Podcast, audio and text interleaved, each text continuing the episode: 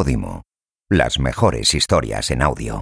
Si quieres acceder al mejor catálogo de podcasts y audiolibros de España, entra en www.podimo.com barra es barra lo que tú digas y hazte premium. Encontrarás un montón de contenido exclusivo que no podrás escuchar en ningún otro sitio y todos mis oyentes podrán gozar de 30 días gratis. www.podimo.com barra es barra lo que tú digas.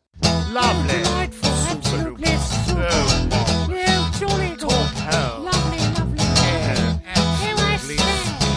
Lo que tú digas con Alex Fidalgo. You'll find us in high places, but we are not your friends. We use you and abuse you all for our own twisted ends. You think that it's your country, it's ours, you silly twits. We're the notorious, happy and glorious, clench your professional Brits. Hola amigas, hola amigos, bienvenidos a un nuevo episodio de Lo que tú digas en Podimo. En esta ocasión el protagonista es el gran Juan Rabonet, presentador de televisión que en la actualidad conduce Boom, Quién quiere ser millonario y La Voz Kids, todos ellos en Antena 3. Y antes muchos conocimos a Juanra por su papel en el mítico y legendario programa Caiga quien caiga. De eso y de muchas otras cosas hablamos en esta conversación, de la que ahora escucharéis un adelanto. Si queréis disfrutar de la conversación íntegra, ya sabéis que está disponible única y exclusivamente en la aplicación de Podimo, que podéis descargaros, que debéis descargaros para vuestro teléfono móvil, y una vez descargada la abrís y en el, el buscador ponéis lo que tú digas y ahí encontraréis esta última temporada, la última, la más reciente de este podcast en Podimo. Y si queréis acceder a la zona exclusiva en la que hay algunos episodios especiales que grabo dos, que publico dos viernes al mes en la app de Podimo y donde encontraréis un montón de podcast y de audiolibros que solo y únicamente podréis escuchar en esa zona, eh, www.podimo.com barra es barra lo que tú digas, ahí tendréis un mes gratuito para que probéis esa zona VIP de, de Podimo. Nada más, os dejo ya con el adelanto de mi conversación con Juanra Bonet.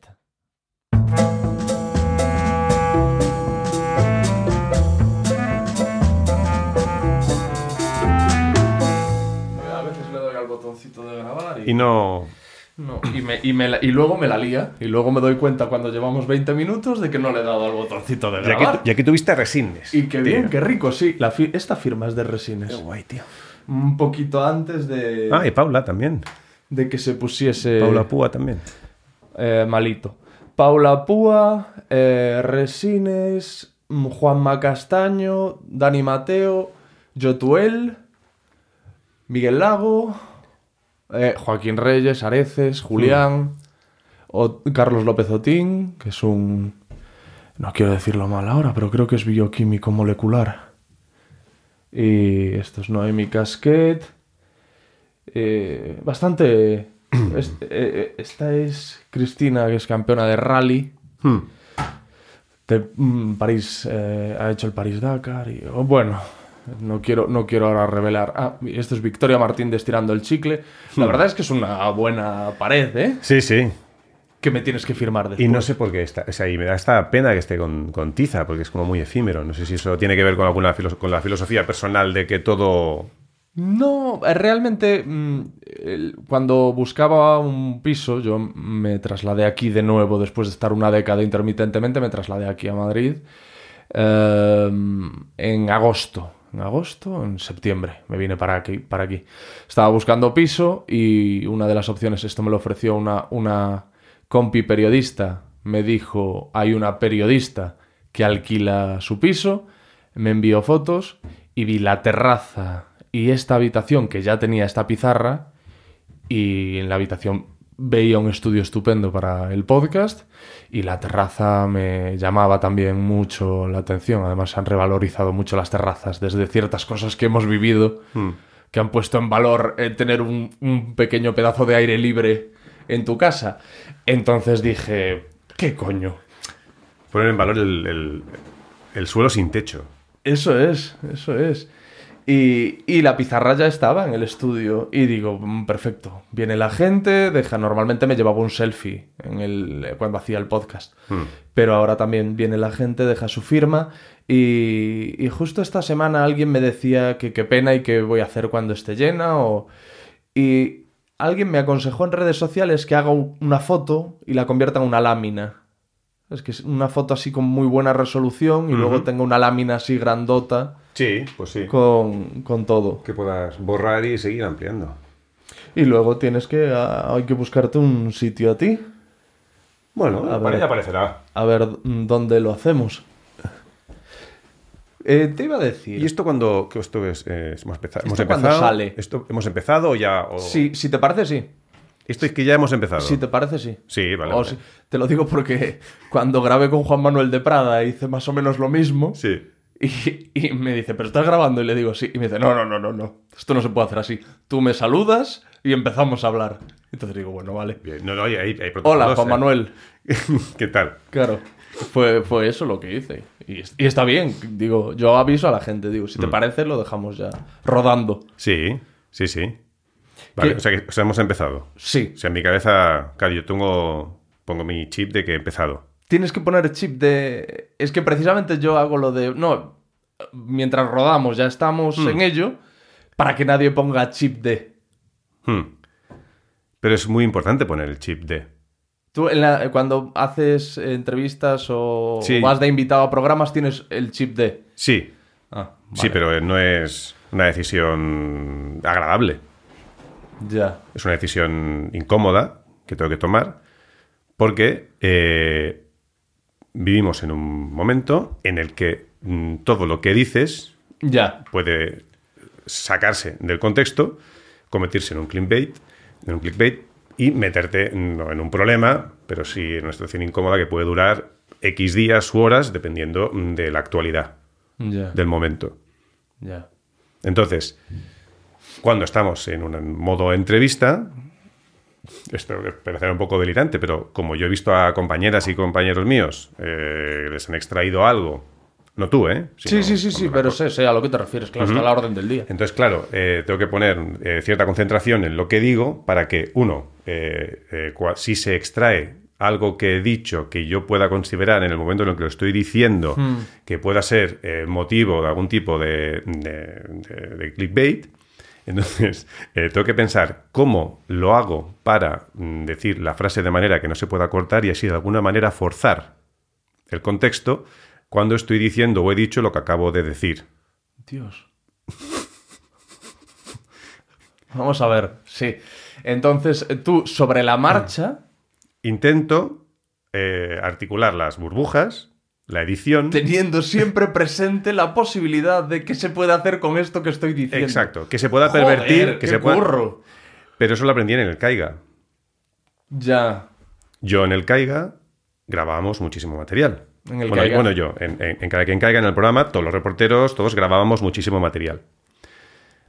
Siempre. Y luego veíamos el reportaje y nosotros no teníamos ningún, teníamos muy, un estrecho margen de decisión sobre lo que se emitía, porque lo que es lógico es que el editor vea el material virgen Hmm. y solamente con el material, pues eh, construir, con- junto con el equipo de redacción del, del reportaje, construir la, la historia. Pero ocurre muchas veces que tanto el reportero como eh, la redactora o el redactor estábamos muy impregnados de, por ejemplo, pues la, la épica de los momentos en los que conseguimos aquella respuesta, es que nos costó mucho llegar a tal sitio y tal Es que ahí estoy muy gracioso. es que aquí yo estuve muy bien Claro. y tal. Y entonces, pero claro, luego tú solo ves la sala edición y dices, bueno, esa épica tú la has vivido, tú la has sentido, pero no se ve. Por tanto, no se puede emitir de la manera en que tú estabas eh, convencido de que esto ocurría. Entonces llegó un momento ya, cuando ya pillabas experiencia, en que tú mismo ya te estabas editando a la vez que hacías el report. Decías, "Eh, eh, hacemos otra. No, no, no hagamos otra. Que así ponen esta. Hacemos otra transición que... No, no, vamos a dejarlo así. No, no hagamos más, que no tengan más material. Y empezó así un poco la picaresca. Y ese hábito de vigilar mm, lo que haces cuando tú no eres el responsable del producto final, Ya, ya. ¿no? por ejemplo, es fácil. A veces estoy en Boom grabando, digo algo que no, que digo, "Buah, Algo improcedente. Este, este chascarrillo no me ha gustado y para mm, asegurarme el corte, pues digo algo eh, objetivamente no emitible. Para asegurarte que eso no vaya Que nunca a ver va- la luz. Exacto.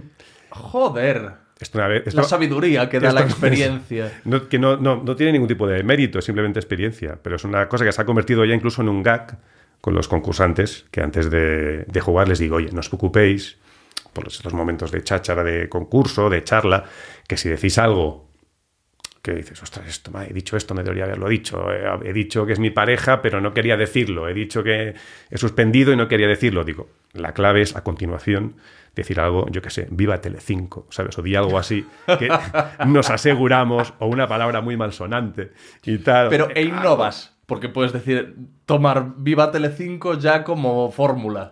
O decir, yo qué sé, o decir algo eh, políticamente más incorrecto todavía, porque eso Pero por sería eso algo, digo- digamos, sería empresarialmente incorrecto, pero se pueden decir palabrotas, eh, malsonantes. Pero o- quiero decir, innovas, porque podrías tener en la cabeza cada vez que la cague o tal, digo Viva Telecinco. Hombre, lo bonito, lo bonito es, Lo bonito ir, es- es ir, es ir dejando que fluya la cosa. Claro, hoy un chiste verde. Exacto. Chiste verde, 1973, ¿no? Hemos, hemos vuelto. Ya no se dice Sí. chiste verde. Yo creo que no se dice chiste verde ya. ¿Y ahora qué se dice? Mm, mm, chiste. mm, No sé. Hombre, yo, teniendo en cuenta cómo eran los chistes verdes, ahora. porque chiste picante peor. No, es peor, estamos ahí. Por eso. No, pero yo creo que como los chistes verdes eran todos de un tono determinado, ahora un chiste, lo que era un chiste verde antes, estoy convencido de que es un chiste objetivamente machista, Hmm. ¿no?